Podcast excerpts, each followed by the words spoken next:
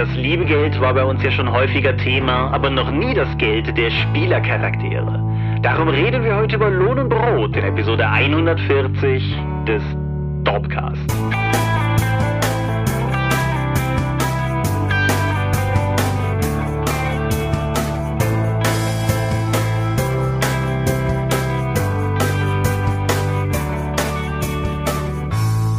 Hi und herzlich willkommen zu Episode 140 des Dorpcast. Aber mehr haben wir uns heute versammelt, über Dinge zu reden, die mit Rollenspiel zu tun haben. Und wenn ich wir sage, dann meine ich zum einen dich. Michael Skopje-Mingas, guten Abend. Und zum anderen mich, Thomas Michalski. Hoi.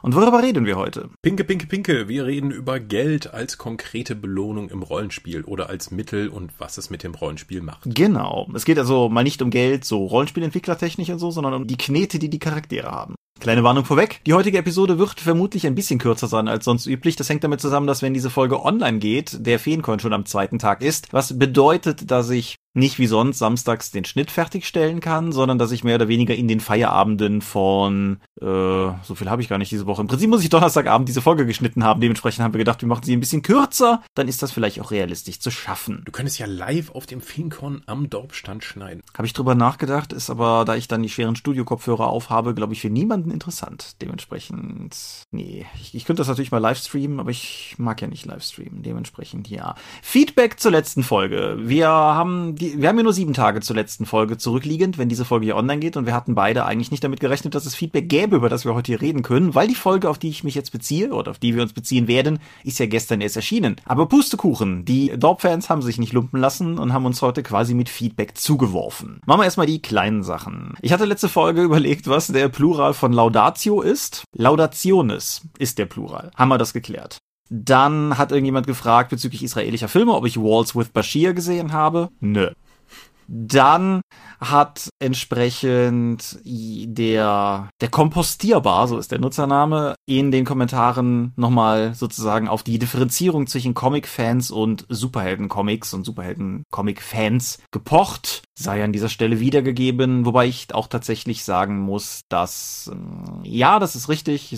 Comics sind mehr als nur Superhelden-Comics, aber Superhelden-Comics sind schon auch Comics. Also insofern finde ich, ist das schon durchaus nicht ganz falsch gewesen, was wir da gesagt haben. Ist dir bei den ganzen Kommentaren irgendwas untergekommen, was du interessant fandest? Oh, ich dachte, du hättest jetzt alles vorbereitet. Ja, wir haben eben noch drüber geredet, beziehungsweise während der Arbeitszeit. Einer hat, ein Hörer hat ja zum ersten Mal etwas geschrieben in einem sehr langen Beitrag. Vielen mhm. Dank dafür. Ich wollte den eigentlich vorher noch gelesen haben, habe ich jetzt aber vercheckt. Werde ich also mal ausführlich darauf antworten können, wenn ich morgen wieder auf der Arbeit bin oder so. Genau, das ist der Schneeland. Der hat bis dahin ja wahrscheinlich auch schon Feedback gehabt. Dann gab es einen langen Kommentar von einem Nutzer, dessen Namen ich nicht genau weiß, wie man aussprechen soll. Der fängt nämlich mit DZA an. Zarion, ich weiß es nicht. Auf jeden Fall, zum einen fragt, hat er auch einen sehr langen Kommentar geschrieben und fragt sich gegen Ende, ob wir die Kommentare denn auch wirklich lesen. Ja, das tun wir.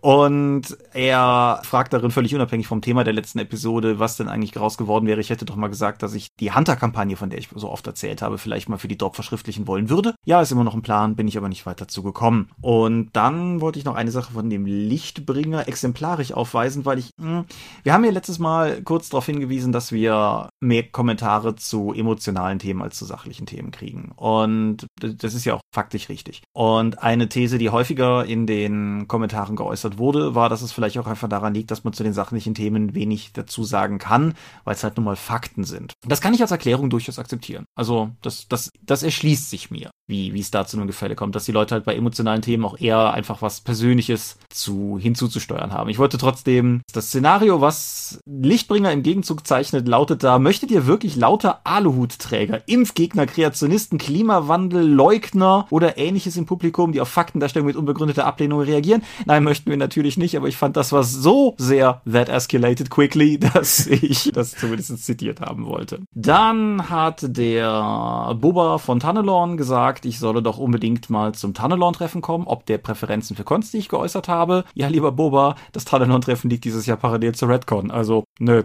Und zu guter Letzt, der Philipp Lohmann hat uns geschrieben und hat die letzte Folge mit einem einzigen Wort charakterisiert. Kannst du ahnen, welches? Supi. Epic. Epic. Ah. ja. Es ging um die CCXP. Natürlich ist das Wort Epic. Genau. So, so viel zum Feedback der letzten Episode. Dann haben sie heute eilig. Crowdfundings, da gibt es tatsächlich welche zu erwähnen. Zum einen ist Journey Quest noch erfolgreich finanziert worden. Das hatten wir ja neulich ole, ole. relativ beeindruckend. Im Ende dann nochmal einen, einen ziemlichen Sprint hingelegt. Diese Zielsumme war ja relativ hoch. Dann haben sich aber tatsächlich Crowdfundings ergeben. Zum einen weist der Xilidon nicht ganz zu Unrecht darauf hin, dass wir es mal wieder vercheckt haben, auf ein Crowdfunding unserer amerikanischen Kollegen hinzuweisen. Ach ja, wir sind ja ein deutscher Rollenspiel-Podcast. Ja, ich denke, das kann man auch tatsächlich mal generell so sagen. Also wir haben zwar immer mal Ausnahmen, Journey Quest war ja auch so eine, aber wir bemühen uns ja vor allen Dingen auf die deutsche Szene hinzuweisen, weil ich sag mal, die amerikanische Szene braucht uns in der Regel nicht, um irgendwie auf Sachen aufmerksam zu machen. Talk Eternity Isle ist der nächste, wie sagt man da, ist das eine Setting-Beschreibung? Trifft es das? Ein Kosmbuch. Ein Kosmbuch. Beziehungsweise mit der ganzen Flöte, die da noch dranhängt. Ja, wo wir das jetzt hier gerade aufnehmen, liegen wir bei 119.557 Euro.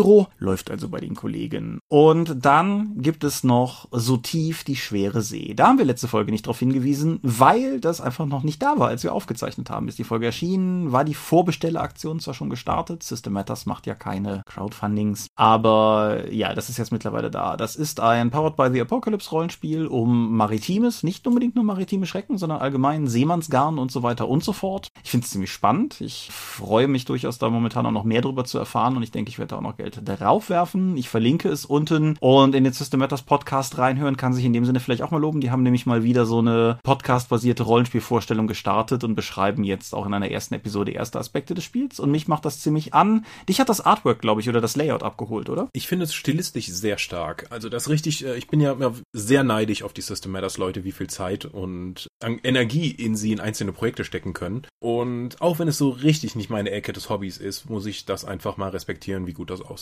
Ja, cool. Ja, unsere Ecke des Hobbys.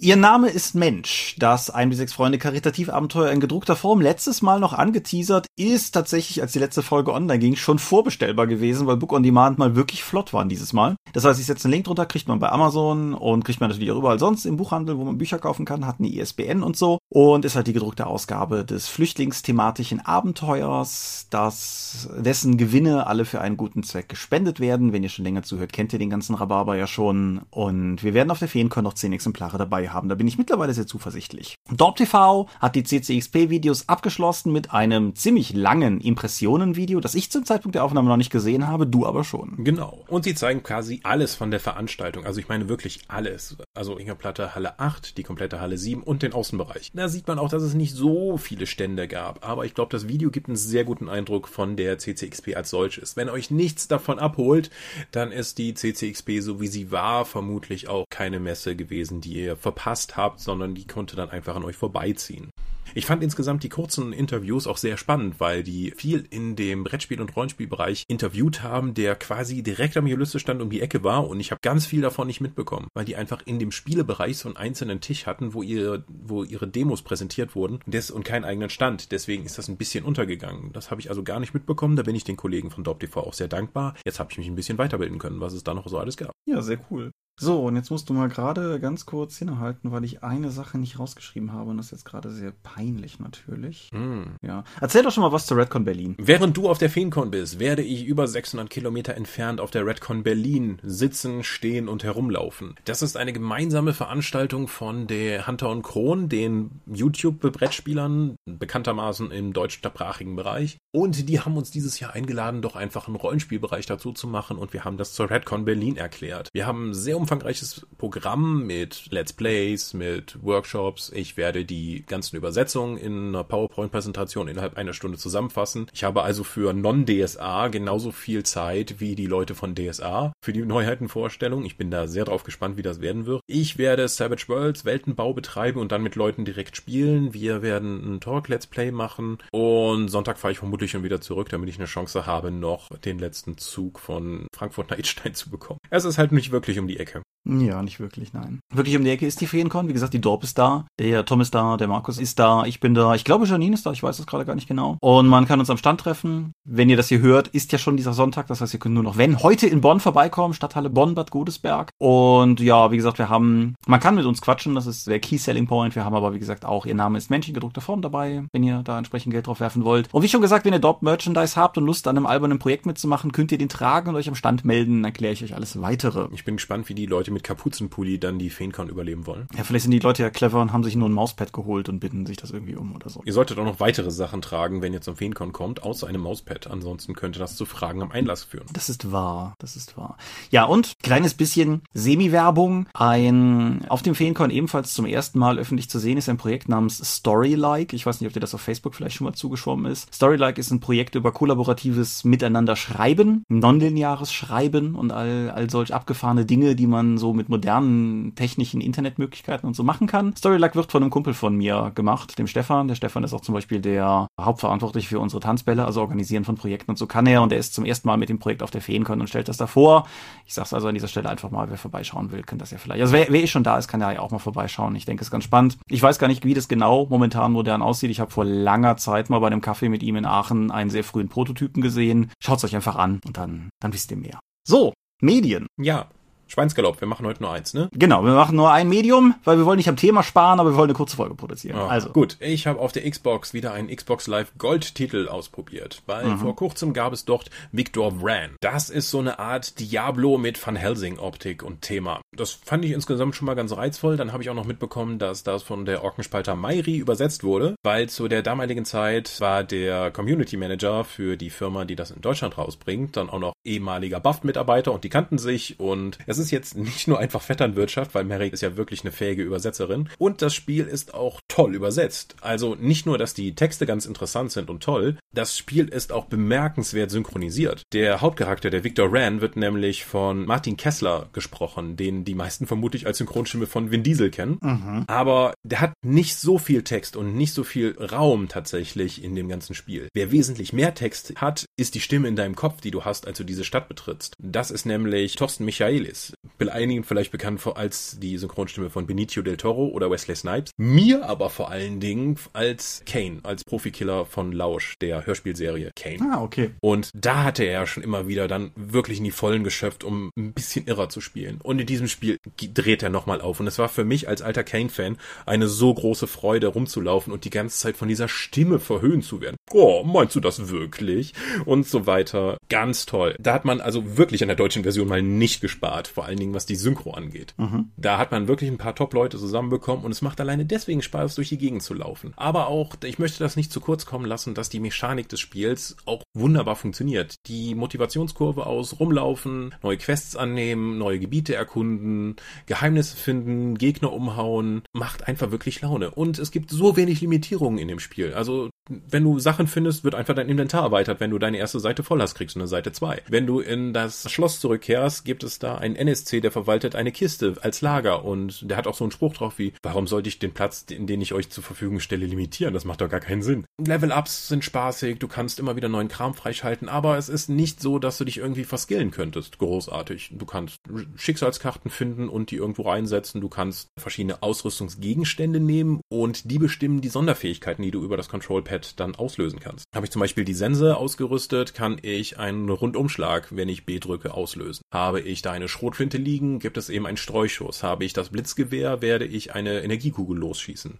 Das heißt, die ganzen Fähigkeiten, die ich im Spiel benutze, hängen auch davon ab, welche Waffengattung ich in der linken und rechten Hand beziehungsweise in den beiden Waffenslots ausgerüstet habe. Das macht das Ganze ziemlich flexibel, weil ich eben zwei Waffenslots habe und dann einfach das nehmen kann, was mir am besten gefällt. Da die Ausrüstung aber keine Levelbeschränkungen hat, führt interessanterweise dazu, sobald du einmal einen epischen Gegenstand gefunden hast, benutzt du diesen epischen Gegenstand die ganze Zeit weiter. Mhm. Fand ich ungewöhnlich für diese Art von Spiel, weil einem diese Itemspirale sich nicht mehr weiter dreht und ich nach der etwa der Hälfte des Spiels halt mit meiner epischen Sense und meinem epischen Blitzgewehr, übrigens ein Regenbogengewehr, total super, eigentlich super ausgerüstet war und dann auch nicht mehr gewechselt habe. Es gibt auch keine Rüstung, die du anlegen kannst. Es ist vor allen Dingen, es ist nicht so itemfixiert wie andere Spiele, es ist vor allen Dingen actionorientiert, dass du kannst, musst dich die ganze Zeit hin und her rollen und was ich immer wieder überfordernd fand fast, weil alles so ungewohnt war. Du kannst gegen Wände springen, dich abstoßen und dann woanders draufspringen. Okay. Du hast also sehr viel größeren Bewegungsradius und Möglichkeiten mit der Umgebung zu interagieren, als das in diesen Spielen sonst üblich ist. In vielen von diesen Spielen kannst du ja nicht mal springen. Also gerade gerade so die, die frühen Diablos oder sowas waren ja massiv statische Spiele oder so. Ja, und hier, das sind noch für viele Rätsel und für viele Schätz, Schatztruhen und sowas, die du finden musst, ist es halt wirklich wichtig, dass du dich irgendwo sinnvoll abstößt,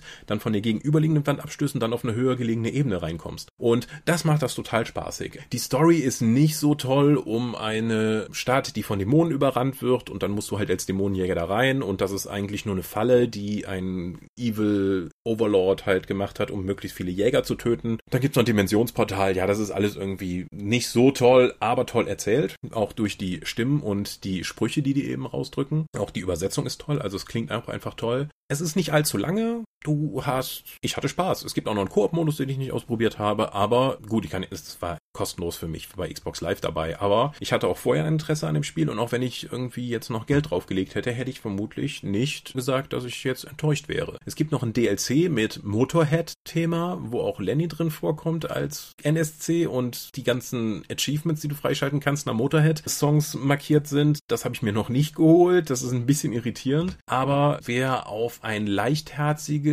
Schrägstrich, düs, ein leichtherziges Action-Adventure-Rollenspiel in einem düsteren Thema in so osteuropäischen Dämonenstädten steht, sollte auf jeden Fall mal zugreifen. Victor Ran habe ich nicht bereut, gespielt zu haben. Es war wirklich unterhaltsam. Ja, cool. Gibt's auch inzwischen für die Switch. Interessant. Nicht das, wahr? das ist ein wichtiges Detail, das bis jetzt fehlte. Das, äh, ja, ja, okay. Ja. Ja. Die Overkill-Edition. Hm. Nintendo hat gerade diesen riesen Sale, das werde ich mal nachher näher investigieren müssen. Ja. Mhm. Ich habe ein Buch gelesen, so Retro, Roller. mit, mit so Buchstaben auf Papier und so. Aber noch ein altes Buch, wenn du so willst. Ich bin ja immer noch bei meinem Projekt Discworld einmal lesen dran, also nicht am Stück, aber halt immer mal wieder. Und äh, so begab es sich, dass ich ein Buch las, das da heißt Pyramids. Oder damals oder auch heute auf Deutsch Pyramiden. Pyramids ist der siebte Band der Scheibenweltromane. Und insofern ein wenig besonders, weil es das erste im Prinzip alleinstehende Buch ist. In der aktuellen Collectors Library ist das zwar, glaube ich, der Gods Series zugeordnet, aber anders als zum Beispiel die Wachenromane oder die Hexenromane oder sowas ist das eine sehr lose Zuordnung. Der Titel suggeriert es schon, es führt uns in das ägyptische Pendant der Scheibenwelt, in das ferne Land Jelly Baby, wo, Ach ja. ja, wo man, Was war denn das im Deutschen? Ich- weißt du das? ich habe keine Ahnung, nein. Ich habe ich hab den auf Deutsch noch nie gelesen. Wahrscheinlich war es schlimm, aber naja. Aber die Sache ist die. Der, es gibt ein Pharaonenhaus und die, ne, die, die herrschen da halt und es gibt halt immer einen Pharao, der auch immer die wichtige Aufgabe hat, morgens dafür zu sorgen, dass die Sonne aufgeht. Also es wird relativ schnell klar, dass er dafür nicht wirklich was tut, aber das ist halt quasi so sein Job. und sein Sohn macht allerdings, also man hat irgendwie beschlossen, es wäre gut, ein bisschen kulturell sich das zu mehren und deshalb hat er eine Handwerksausbildung in Ankh-Morpork gemacht und was für ein Handwerk lernt man da? Er war bei der Assassinengilde.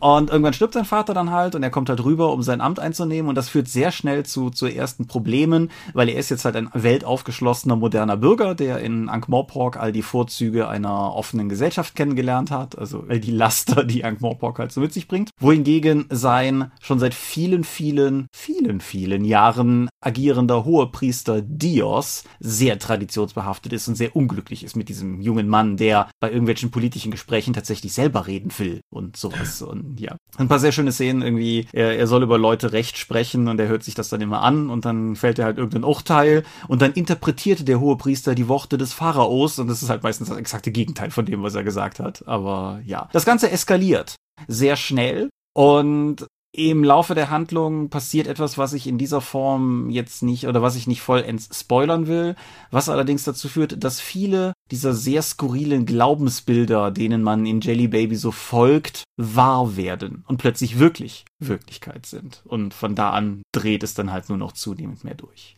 Es gilt dennoch, wie ich auch schon für die zu den letzten Büchern gesagt habe, nicht immer im Dorpcast, weil ich nicht alle hier besprochen habe, aber es ist, es beeindruckt mich jetzt in der Rückschau sehr, wie schnell die Scheibenweltromane Romane besser werden. Also ich bin nicht so ein großer Fan der frühen Rinsmith-Romane, hier Farben der Magie und wie heißt das andere? Licht der Zauberei. Ja, aber schon, schon ab dem dritten Band wurden die halt im Prinzip deutlich, deutlich besser und der hier ist keine Ausnahme.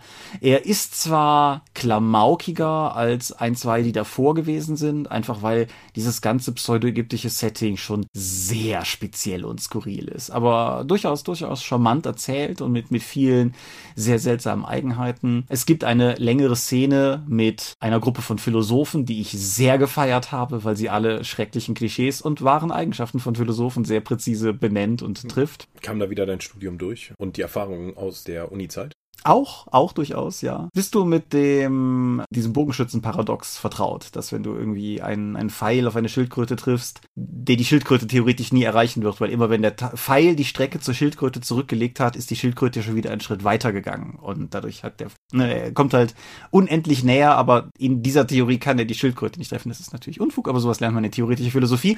Und der erste Auftritt der Philosophen im Buch ist, dass sie verzweifelt versuchen, mit einem Bogen eine Schildkröte zu erschießen. Und alleine da habe ich halt schon gedacht, gedacht, yeah, ja. ja, ich habe viel Spaß gehabt an dem Buch. Es ist nicht das tiefschürfendste der Scheibenweltbücher, bei weitem nicht. Es ist, denke ich, da ganz nett dadurch, dass es halt mehr oder weniger losgelöst vom anderen Kontext ist. Es hat sogar bis auf einen kleinen Cameo nicht mal viel von den üblichen Todauftritten oder so. Und ja, ich, ich mag es sehr empfehlen. Es ist, wie gesagt, mit Abstand nicht das Beste der Reihe, aber es ist eins, was man bedenkenlos lesen kann, wenn einen dieses ganze Setting irgendwie interessiert. Und auch die ganze pseudomathematische Mythologie, die das Buch um Pyramiden aufmacht, ist auf jeden Fall was, was man bestimmt auch mal mit weniger albern gut für ein Rollenspiel ausschlachten könnte. Also die, die, der, das ganze Geheimnis von Jelly Baby ist relativ cool, aber wie gesagt, ich kann es ja natürlich nicht spoilern. 1989 erschienen, heute immer noch gut. Terry Pratchett, Pyramids. Gut, dann kommen wir mal zu unserem Thema, oder? Genau, wir reden über Geld, aber fiktives Geld. Genau, das Geld, das zwischen NSCs und Spielercharakteren hin und her wechselt. Mhm. Ja, das, das, das ist eine der klassischsten und grundlegendsten Belohnungen im Rollenspiel. Monetärer Wert. Warum? Ja, fangen wir mal so an. Es ist, es ist eine der klassischsten Belohnungen, wie du sagst. Es ist auch auf eine gewisse Art und Weise fast unsichtbar als Thema, weil es so allgegenwärtig ist. Der klischeehafte Rollenspielauftakt ist ja der viel zitierte, ihr sitzt in einer Taverne als Auftraggeber, Handlungsbogen. Und überall dort, wo ein Handlungs- oder wo ein Auftraggeber vorhanden ist, muss ja letztendlich auch Lohn für eine, für einen Auftrag existieren. Und was ist der naheliegendste Lohn? Geld. Kohle. Ja. Aber das, das ist ja sozusagen, das kratzt ja eigentlich nur an der problematischen Oberfläche, wenn man das so sieht. Weil, ich sag mal, wie du schon sagtest, es ist einer der häufigsten, weil ich denke, es ist einfach einer der naheliegendsten. Es ist auch einer, der die wenigste Kreativität erfordert, weil was kriegt ihr? Ja, irgendwie Geld, Credits, Taler, Bananen, was auch immer.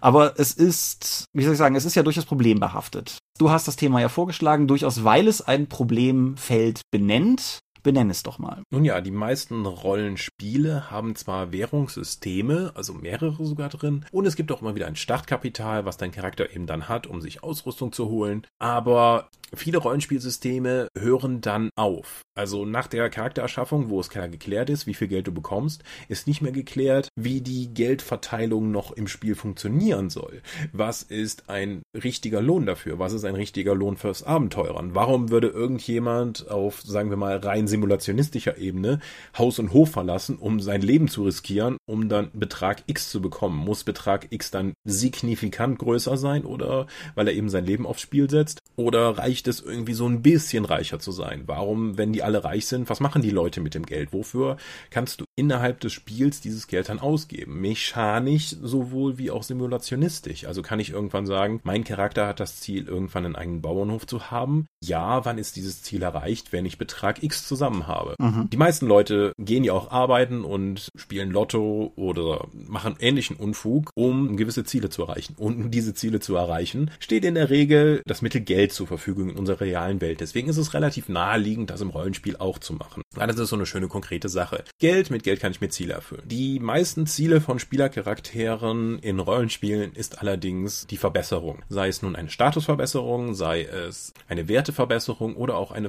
Ausrüstungsverbesserung, was effektiv auch nur eine Werteverbesserung ist, nur eben gegenstandsgebunden. Mhm. Die meisten Rollenspiele haben aber gar kein System, um, also so um Geld so zu verteilen wie Erfahrungspunkte und dann auch kein Balancing dadurch, wie das Geld eben eingesetzt werden kann, um den Charakter zu verbessern. Ja. Ich finde, es beginnt schon durch eine gewisse Problemschleife im Gegensatz zu klassischen literarischen Vorbildern, die ein bisschen damit zusammenhängt, dass Spieler halt im Endeffekt doch Spieler sind. Und zwar, wenn du sowas hast wie Conan oder vergleichbare Charaktere, die erbeuten ja auch durchaus Schätze und die werden manchmal vielleicht auch nicht vom Auftraggeber betrogen und dann irgendwie reich belohnt. Aber im Zweifelsfall verprassen die das halt bis zum nächsten Mal. Mhm. Lassen sich mal so richtig gut gehen und ballern mal ihren ganzen Wohlstand wieder raus. Genau, und Spielercharaktere sind eher bereit, dann im Wald vor der Stadt zu kampieren, um ein Goldstück zu sparen, anstatt irgendwie die Herberge zu nutzen. Genau. Und dann ergibt sich halt dieses eben skizzierte Problem mit irgendwie das Leben riskieren. Weil, wenn ich jetzt zu dir sagen würde, hör mal hier, ich habe hier so ein, so ein gewisses Problem hier, ich werde irgendwie, mir lauern dauernd Hooligans auf, ich habe mir gedacht, du und deine Kumpels, ihr könntet die doch mal verprügeln gehen, ich würde euch so 30 Euro dafür zahlen. Dann sagst du halt, nein. Und dann müsste es halt entsprechend ein höherer Betrag sein. Dasselbe gilt im Rollenspiel im Prinzip ja auch. Wenn ich jetzt irgendwo hinkomme und klar, und die, die Maid sagt, ja, aber wir haben hier Ratten im Keller. Wir, wir alle wissen, das werden Riesenratten sein, aber dann gehst du die halt für kleines Geld erschlagen.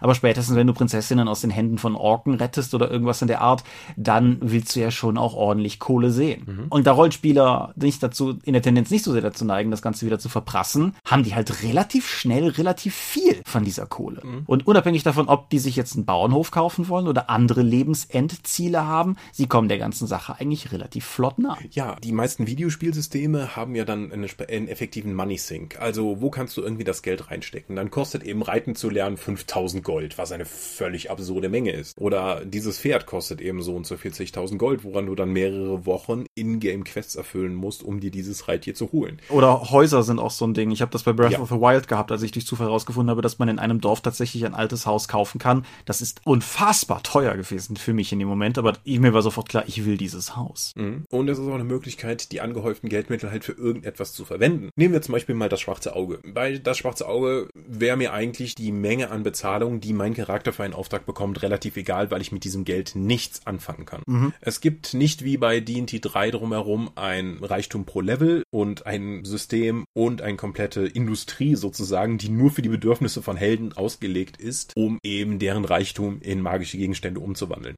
Klar, bei D&D kannst du einfach sagen, dieses plus 4 Schwert ist jetzt so viel wert wie dieses Königreich da hinten.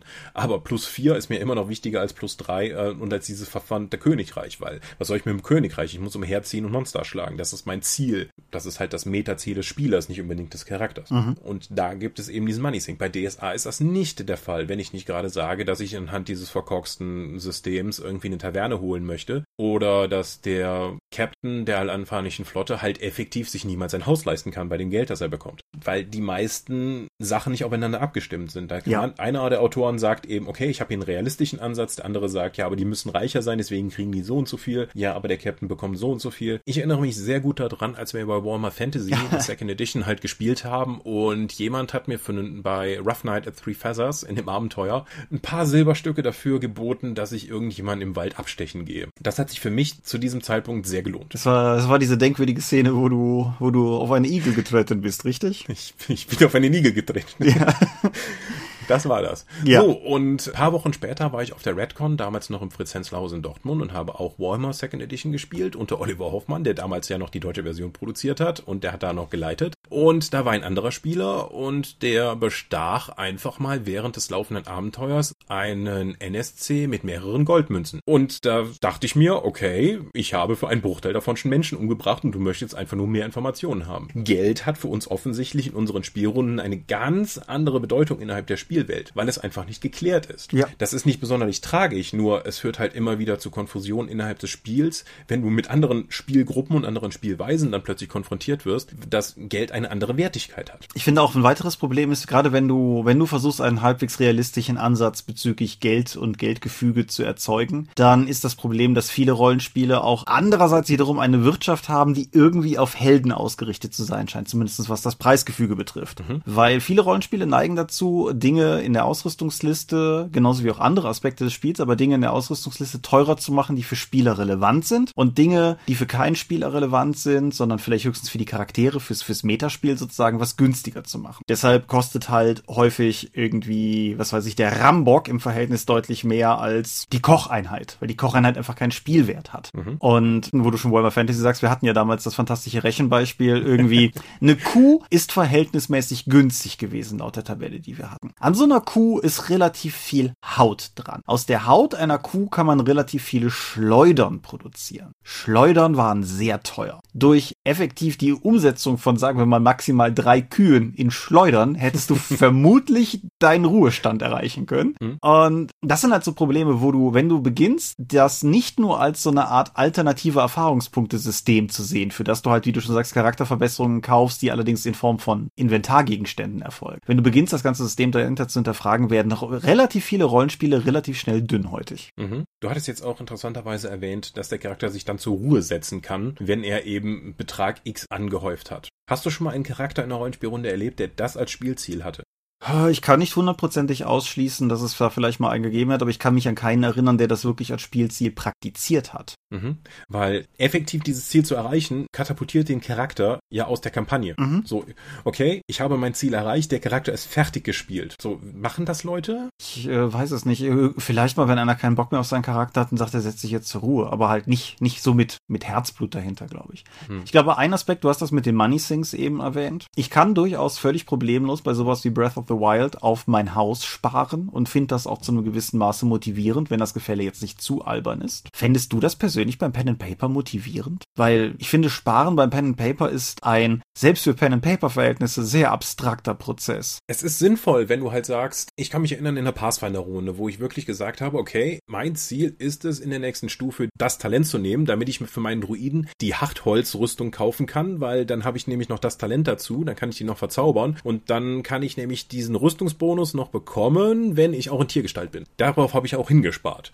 Das ist aber schon, Pathfinder ist natürlich, was Money Sync und Level und Geldverteilung angeht, sehr gut gelöst. Da kannst du das machen. Mhm. Da gibt es konkrete Ziele, die ich im Charakter baue, weil Pathfinder profitiert wie kaum ein anderes System von strategischem Charakteraufbau und der Planung, was ich in den nächsten Stufen machen möchte mit meinem Geld. Sehr. Also da kann ich wirklich sagen, ich spare auf ein konkretes Ziel hin für bestimmte Ausrüstung, um meinen Charakter eben weiter zu optimieren, weil das auch in Pathfinder rundherum ein klar klar definiertes Spielziel ist. Ja, aber da, da bist du ja schon wieder bei was spielrelevant. Ja. Was mir halt vor allen Dingen durch den Kopf ging, ist aber, mein Charakter möchte später seinen eigenen Bauernhof haben, bleiben wir bei dem Beispiel. Und mir einen Bauernhof zu kaufen kostet, weiß ich nicht, damit es halt nicht direkt erreicht ist, sagen wir mal, das kostet 10.000 Dukaten. Mhm. Und dann fange ich halt an zu sammeln und am Ende jedes Abenteuers lege ich artig meine Dukaten beiseite und irgendwann habe ich halt irgendwie 50 Dukaten und irgendwann habe ich halt irgendwie 100 Dukaten. Und dann wird der Charakter halt besser, dann habe ich vielleicht mal 1000 Dukaten oder so. Aber ich finde einfach, da ist für den Spieler Thomas zumindest für den Spieler Thomas, ist da sehr wenig Spielfreude zu holen. Mhm. Weil es also eine Zahl wird einfach nur höher. Genau. Ohne dass du davon was hast. Genau. Und das, deshalb finde ich, ist das ein weiterer Grund, weshalb ich, glaube ich, dieses, dieses sich zur Ruhe setzt Szenario niemals bewusst mit dem Zielwert befolgen würde. Mhm. Ich finde das in dem Kontext auch interessant, weil ich, was hältst du davon, dieses Auftraggeber-Szenario, was ja sehr grundlegend ist? Jemand gibt dir einen Auftrag, du gehst hin und dann erfüllst du das und dafür wirst du belohnt. Glaubst du, dass diese ganze Idee des Auftrags eigentlich Charakter charaktergetriebene Motivationen hemmt oder sogar verhindert? Ich denke, zu einem gewissen Maß auf jeden Fall, weil du den Charakteren auch die Notwendigkeit nimmst, überhaupt sowas zu haben. Es ist halt, es ist ein super Einstieg für Conventions oder so, weil du, du musst halt nicht lange reden. So, du hast eh eine begrenzte Zeit, du willst möglichst schnell losspielen, Auftraggeber-Szenario ist immer gut, alle haben dasselbe Ziel, müssen im Prinzip vorher nicht mal als Gruppe miteinander verbunden gewesen sein, ab dafür. Mhm. Klar, das hat Vorteile, aber wenn ich jetzt sage, ich möchte das lange Spiel haben, ich möchte eben die Kampagne spielen, dann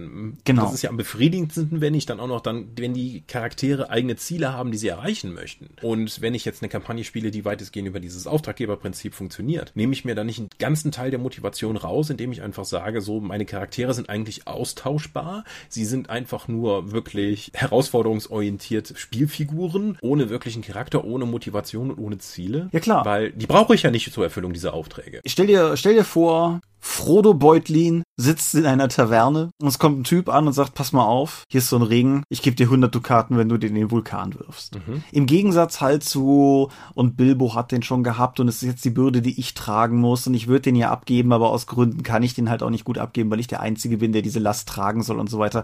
Natürlich hat das mehr Gewicht. Mhm. Oder der namenlose, ich glaube im, im, Englischen ist es ja Randy, der Protagonist von Secret of Mana, kommt in eine Taverne und da ist ein Typ und sagt, pass mal auf, es gibt acht Mana-Samen auf der Welt, mit denen musst du irgendwie Magie-Dinge machen, hier ungefähr, da sind die, geh mal hin und löst das, dafür kriegst du irgendwie 100 Währungseinheiten. Oder aber du bist halt der Dödel, der das Schwert aus dem Stein gezogen hat und jetzt ist es deine verdammte Pflicht, das jetzt irgendwie wieder gut zu machen, was du angerichtet hast. Würdest du also sagen, dass das Auftraggeber-Szenario mit der Entlohnung sogar für charaktergetriebenes oder Geschichts-Story-getriebenes Spiel eher ein Problem darstellt, weil es den Fokus zu sehr verrückt? Nicht zwingend. Ich glaube, es ist ein Szenario, mit dem erfahrene Rollenspieler trotzdem arbeiten können, aber ich glaube, es ist ein relativ grässlicher Status quo, um Leuten sozusagen ein Idealbild zu vermitteln, das keines ist, wie so ein Rollenspielszenario funktionieren soll. Mhm. Für herausforderungsorientiertes Rollenspiel halte ich es für sehr spannend, weil es einfach so ein klares Ziel vorgibt, dass es eben dann auch in gewissen Gradienten zur Erfüllung gibt und auch noch direkt eine Belohnung in Aussicht stellt. Ja, aber es ist eine langweilige Belohnung. Geld ist relativ langweilig, ja. Das ist halt so die, die Vanillebelohnung. Da ich kaufe mir erst das, was ich eigentlich haben möchte davon. Ich finde halt irgendwie ein besonderer magischer Gegenstand, eine Information für das Gesamtgebilde der Kampagne, das Lösen eines Fluchs, der aus dem vorigen Abenteuer auf meinem Charakter lastet, das Auflösen einer Schuld eines befreundeten NSCs oder auch SCs. Irgendwie sowas in der Art. Ich finde, da ist direkt viel mehr Ehrgeiz dran, obwohl es im Prinzip immer noch alle anderen Kriterien erfüllt. Es ist quasi immer noch ein Auftrag, es ist immer noch etwas mit einer klaren Zielbestimmung. Alles, was du sonst für das Abenteuer vorbereitet hast, würde genauso funktionieren, aber du gibst den Leuten trotzdem noch eine intrinsische Motivation, das Ganze lösen zu wollen. Weil ich finde nämlich auch so ein Problem bei diesen rein monetären Sachen ist, dass rein logisch betrachtet, in der Praxis passiert es, glaube ich, eher selten, dass die Spieler auch einfach irgendwann sagen könnten, Leute, das ist mir viel zu heiß, was hier läuft das ist nicht wert, ich mache einen anderen Job. Mhm. So, und das, das Ja, Shadowrun, klares Beispiel, damals dritte Edition, das Klauen von Autos und dann das Verhökern davon war laut den Compendiumsregeln nicht nur wesentlich weniger gefährlich, sondern auch unfassbar viel lukrativer als alles, was du dann an Konzernextraktionen machen konntest. Ja, sowas meine ich halt. Und genauso halt, ich meine, so viele Shadowrun-Plots, Rollenspiel wie Roman, basieren mehr oder weniger drauf, dass die Leute Hals über Kopf in irgendwas reingeraten, was dann viel größer ist als das, was sie erwartet haben. Aber wenn du halt den, sagen wir mal, wenn du irgendwo einbrichst und denkst, das wäre ein kleiner Pharmaziekonzern und dann stellst du raus, fuck, das ist eigentlich, was weiß ich, ein Sedakrupp-Arkologie-Ding in Tarnung. Und wenn wir das jetzt durchziehen, haben wir den fetten Konzern im Nacken. Dann ist das eine Sache, wenn du es vielleicht machst, weil du das Geld haben willst. Das kannst du machen. Das ist, das funktioniert als Plot-Legitimierung genauso im Endeffekt. Aber wenn es stattdessen darum geht, dass, was weiß ich, der Johnson dir versprochen hat, das seltene Antidot zu geben, was du brauchst, um deinen Kumpel zu heilen, dass er dir versprochen hat, irgendwie Informationen über diesen und jenen anderen, die plötzlich, dann ist die, ist die Motivation doch viel stärker, sich in die Scheiße zu reiten, als wenn es nur um blödes Geld geht. Mhm. Aber das kannst du halt auch nicht immer bringen. Das ist richtig, ja. Wie viele deiner Shadowrun-Abende sind derangiert, weil einer der Spieler unbedingt mehr Geld haben wollte oder in den Verhandlungen halt zu hart aufgetreten ist? Oder bevor das eigentliche Abenteuer ja losgeht, spielen viele Leute ja diese Verhandlungen überhaupt nochmal aus und dann auch wie alle zusammenkommen und sowas. Wenn ich noch einmal ein Shadowrun miterleben muss, wo der erste Spielabend nur darin besteht, dass man sich gemeinsam in der Kneipe tritt und anfängt mit den Leuten zu reden, werde ich kirre. Ich möchte halt eigentlich den kompletten Auftrag Dings überspringen, wenn ich ehrlich bin. Und dann, wenn dann überhaupt, dann in Rückblicken dann nochmal Fragen stellen. Ich glaube, das würde die tatsächliche Action und das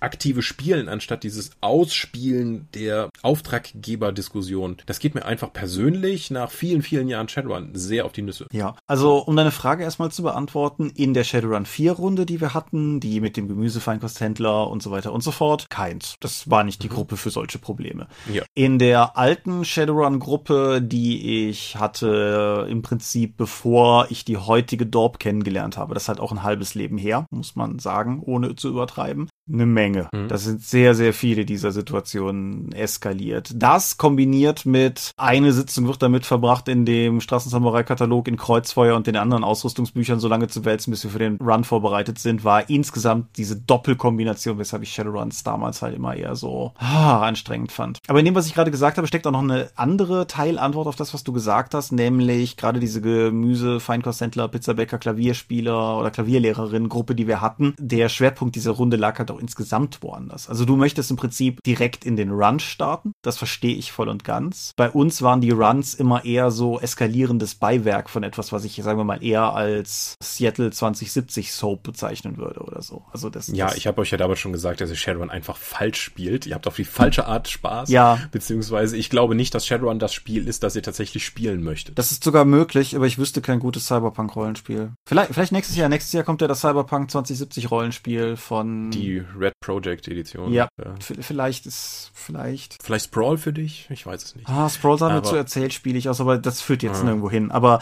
ja. Ich habe es damals tatsächlich erlebt, noch zu Schulzeiten. Ich sag als Johnson den Betrag, den man bekommen soll, einer der Spieler, mein Elf steht auf und sagt, das ist mir zu wenig, ich gehe. Und der Johnson, okay. Dann saß der Spieler den Rest des Abends lesend in der Ecke ja. und hat nicht mehr dran teilgenommen. Und aus all diesen Punkten, also selbst wo Reichtum noch eine Rolle gespielt hat, wie unsere DNT4-Runde, haben wir halt irgendwann gesagt, genau wie die Erfahrungspunkte, okay, wir haben das jetzt hier ein paar Monate lang gemacht, ich kann exakt sagen, alle zwei Spielabende steigen wir auf und alle drei Spielabende geht eure Waffenschaden halt oder alle so und so viel Abende könnt ihr halt euren magischen Gegenstand um plus eins höher setzen, weil machen wir uns nichts vor, es geht nur darum, den eigenen Gegenstand, den ihr eben habt, immer besser zu machen. Was soll ich euch nur andere Gegenstände um die Ohren kauen? Ja, und da, dann haben wir uns irgendwann halt gespart, das Geld und die Erfahrungspunkte aufzu schreiben, weil das ist halt unser Spielziel, ist dadurch, ist durch das einzelne Nachhalten nicht verbessert worden. Auch durch die Kleinteiligkeit, die zum Beispiel oft noch bei Pathfinder drin ist mit, ich muss jetzt so und so viel Goldstücke oder Erfahrungspunkte ausgeben, um diesen Trank, diese Schriftrolle oder sonst was herzustellen. Ich kann den Reiz davon nachvollziehen. Ich habe allerdings inzwischen, mit einem ganz klaren Fokus auf inzwischen, nicht mehr den Nerv dazu, mhm. das zu machen. Ich würde auch um die ganzen Probleme, die vor allen Dingen Shadowrun hat, von wie viel Geld bezahle ich den Leuten, was ist der wirkliche Wert von Ausrüstung, weil das massiv scheiße ist und schon immer war bei Shadowrun. Und noch andere Aspekte, wie zum Beispiel der Lebensstil bei Shadowrun, der effektiv keine Auswirkungen hat, dich aber Geld kostet und auch nachgehalten werden muss. Das ist also völlig bizarr. Shadowrun Bezahl-Geldsystem ist dysfunktional seit über 30 Jahren und trotzdem wird es noch genutzt. Zum Beispiel bei Shadowrun würde ich mir etwas wünschen, dass komplett auf Geld verzichtet wird tatsächlich. Obwohl das ist ja eigentlich die grundlegende Motivation der Charaktere ist, für Geld Verbrechen zu begehen. Sondern einfach zu sagen, wir machen jetzt ein ein abstraktes Karma-System, von dem halt alle Verbesserungen gekauft werden. Und der Straßensamurai sagt eben, das ist erzählerisch, dass deine Cyberware geupgradet wurde und der Magier sagt, ich habe neue Fetische geholt, der Hacker holt sich den und den Kram. Ob das jetzt eine Steigerung durch Cyberware, durch Magie oder sonstige Quellen ist, ist eigentlich egal. Hauptsache, du hast die. Das würde mir, so wie ich Shadowrun inzwischen verstehe und auch lieber spielen möchte, mehr abholen. Wenn du mich vor zehn Jahren gefragt hättest, wäre das natürlich ein Unding gewesen. Auch gerade aus der D&D 3 und die T20-Schule, wo ja unterschiedliche Boni miteinander dann stacken und ich dann weiter optimieren wollte. Aber diese Kleinteiligkeit holt mich heute nicht mehr so ab, wie es eben damals das gemacht hat. Mhm. Was ich mir auch ähnlich für sowas wie Shadowrun wünschen würde, kenne ich persönlich vor allen Dingen aus dem Gumshoe-System, also vor allen Dingen von Trail of Cthulhu. Ich glaube, ich habe das hier schon mal erwähnt. Trail of Cthulhu hat einen Wert, der nennt sich Preparedness. Preparedness gibt einfach wieder, wie vorbereitet für eine Situation du halt so bist. Und das ist halt so dieses klassische, ey, Spielleiter, habe ich eigentlich einen Dietrich? Ja, weiß ich nicht Würfel auf Preparedness. So, das, das finde ich ist ein, das müsste man natürlich bei Shadowrun ein bisschen nuancieren, weil der ganze Run-Aspekt natürlich viel wichtiger ist. Aber gerade für so Kleinkram, wie gesagt, ich bin sehr gebranntes Kind, was diese ganzen Ausrüstungskatalog, Welts, Orgien betrifft. Und das spielt natürlich auch in das ganze Geldthema mit rein, mhm. dass du halt einfach den ganzen Kleinkram, den Profi-Verbrecher, und das sind Runner halt nun mal, haben könnten, in irgendeinen so Ausrüstungskofferwert reduzierst, weil. Mhm. Weil das, das macht Dinge halt einfach so viel schlanker. Generell, ich finde auch, du sagtest das gerade mit dem Lebensstil und mit dem Unterhalt, der damit zusammenhängt. Ich finde das Hexensystem vom Unterhalt sehr cool. Das war mir bis vor kurzem gar nicht so geläufig, aber ich spiele jetzt auch mal Hexen. Unser, Löblich. ja, unser Ulysses eigenes System. Bin bis jetzt auch sehr angetan davon. Werbung Ende.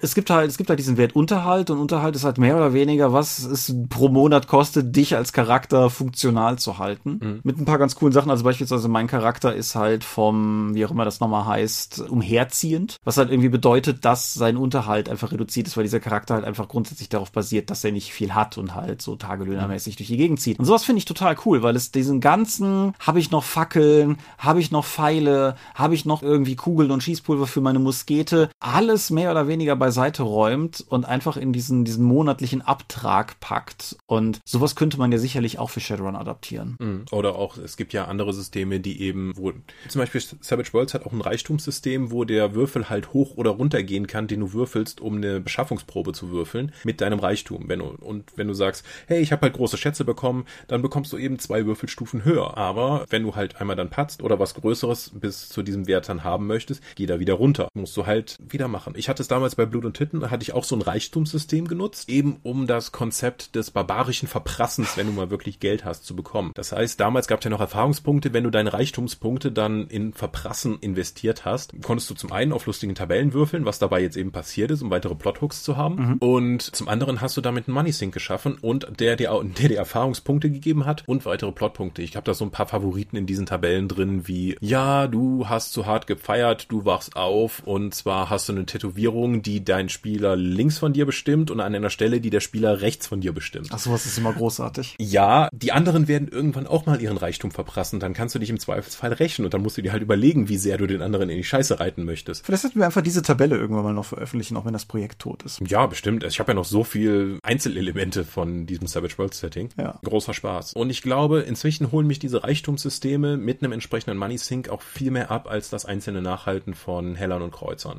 Ja.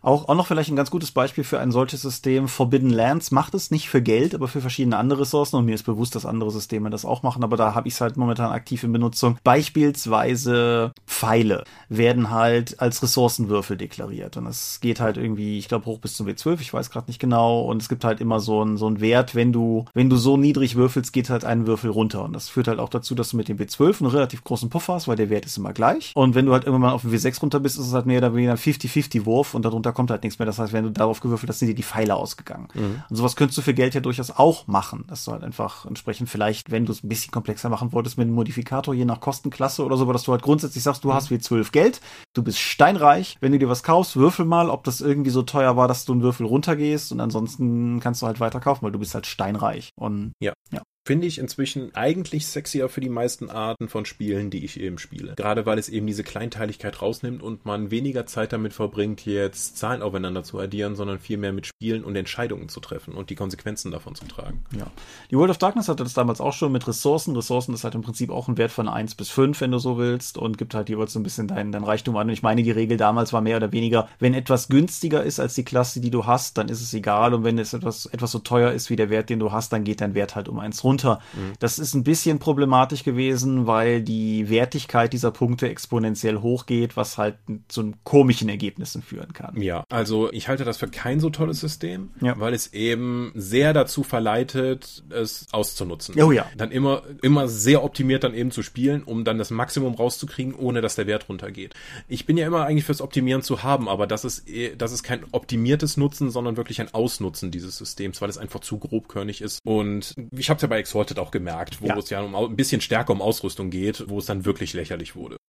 Stimmt, das ist ja, ist ja das ähnliche Problem gewesen, ja. Ja, alles in allem muss man sagen, Geld ist, wir beide sind uns da, glaube ich, schon länger einig, aber Geld ist generell, glaube ich, ein Problemfeld, über das es sich im Rollenspiel einfach mal zu sprechen lohnt oder wo es sich zumindestens lohnt, einmal darüber zu reflektieren, wie man es selber handhaben möchte. Etwas, was man einfach nicht als gegeben hinnehmen sollte. Wir hatten jetzt in den letzten Tagen ja noch mal ein paar nette Zuschriften von Leuten, die sich auch quasi als über den Dorpcast tiefer ins Hobby Rollenspiel erst eingestiegen seien, identifizierten. Und ich glaube, gerade in solchen Situationen, Geld ist etwas, was ich sehr lange einfach als gegeben hingenommen habe und nicht hinterfragt habe. Und mhm. ja. Ja, und ich habe öfters jetzt auf Cons mitbekommen, so ja, ihr werdet angeheuert und er verspricht euch halt blah, Geld.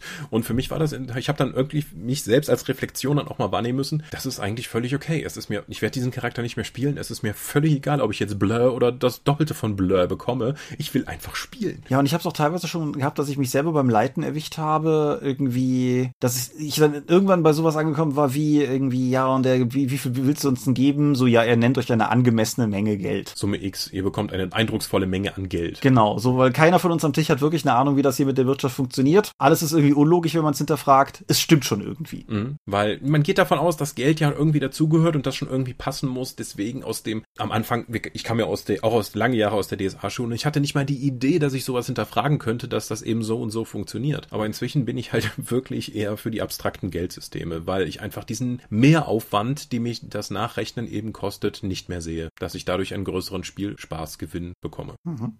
Gut, kommen wir zum Sermon. Wir sind die Dorp. Wir sind das Jamba-Spar-Abo der deutschen Rollenspielszene und man findet uns unter www.die-dorp.de. Dort bringen wir neben dem Dorpcast auch Rollenspiel-Downloads zu eigenen und fremden Systemen. Manchmal veröffentlichen wir sie als Buch. Dorp TV berichtet vor allen Dingen von Cons und Messen unter youtube.com slash die Dorp. Wir haben gleitsames Merchandise. Den Dorp-Shop gibt es unter getshirts.com slash Dorp. Wir sind auf rspblogs.de, Facebook und Twitter. At die Dorp geht an den Tom, at Seelenworte geht an mich. Seelenworte ist auch der Name meines Instagram-Accounts. Meine Webseite gibt es unter thomas-michalski.de. Wir veranstalten die Drakon, die kleinen und sympathischen Pen Paper Convention in der Eifel das nächste nächste Mal kurz nach Ostern. Bitte glaubt mir, ich versuche diesen Termin herauszufinden. Die offizielle Webseite gibt es auf drakonpokondra.de. Und möglich wird das alles durch eure milden Spenden auf Patreon. Paywalls haben wir keine. Die Infos warten auf patreon.com slash die. Vielen Dank fürs Zuhören. Vielen Dank für euer Geld bei Patreon. auch wenn es auch tatsächlich für diesen Podcast ja keine Motivation darstellt. Trotzdem sind wir immer dankbar, weil wir damit interessanten Kram machen können. Ich bin auf eure Feedback zu der Episode gespannt. Wie benutzt ihr Geld in Rollenspielen? Spielt das für euch noch eine Rolle? Benutzt ihr das als Ressourcensystem oder handwedelt ihr das inzwischen auch weg, weil es für eure Runden nicht mehr relevant ist. Genau. Lasst es uns wissen. Wir hören uns das nächste Mal in 14 Tagen wieder. Jetzt wieder im alten Rhythmus. Dazwischen passieren Cons, auf denen man uns treffen kann. Und danach passieren Cons, auf denen man uns treffen kann. Wir werden uns also auf jeden Fall irgendwie sehen, hören, sprechen oder lesen. Und bis dahin wünsche ich euch angenehme 14 Tage und sage Adieu und ciao, ciao. Tschö.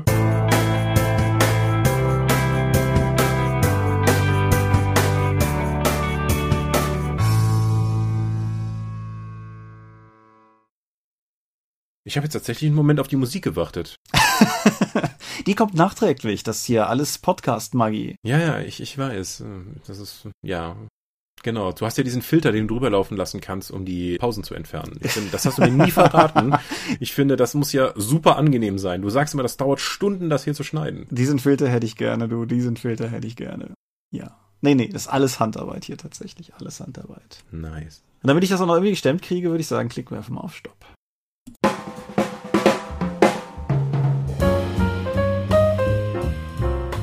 Wie immer möchten wir euch an dieser Stelle für eure großzügigen Spenden auf Patreon danken, denn nur durch eure Unterstützung ist dieses Projekt in der heutigen Form möglich.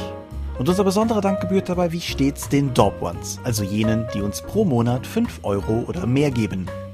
Und im Monat Juli sind das 8088, Ali Schara, Ed Zeitiger, Lambert Behnke, Big Bear, Andreas Korsten, Tobias Kronert, Daniela, Daniel Doppelstein, Dorifer, Thorsten Enderling, Michaela Fege, Björn Finke, Gensdreckleser, Marcel Gehlen, Stefan Glück, Granus, Markus Greve, Alexander Hartung, Jörn Heimeshoff, Heinrich, Dominik Ladek, Christian Holzinger, Hungerhummel, Dominik Koch, Laplace Verlag, Lightweaver, Christoph Lühr, René Kulig, Angus MacLeod, Volker Mantel, Moritz Melem, Ralf Merck, Mofte, Mr. Turkleton, Orkenspalter TV, Dennis Oswald, Philipp Picker, Arzach Rumpelgnorg, die RuneQuest Gesellschaft, Ralf Sandfuchs, Oliver Schönen, Ollis Tische, Jens Schönheim, Christian Schrader, Alexander Schendi, Bentley Silberschatten, Lilith Snow White Pink, Sphärenmeisterspiele, Sören, Stefan T., Florian Steury, Technosmurf, Teichdragon, Stefan Urabel, Marius Vogel, Talian Vertimol, Daniel Vloch, Xeledon und Marco Zimmermann. Danke, dass ihr uns freiwillig, ohne Paywall und Auflagen, so tatkräftig unterstützt, einfach weil ihr es könnt.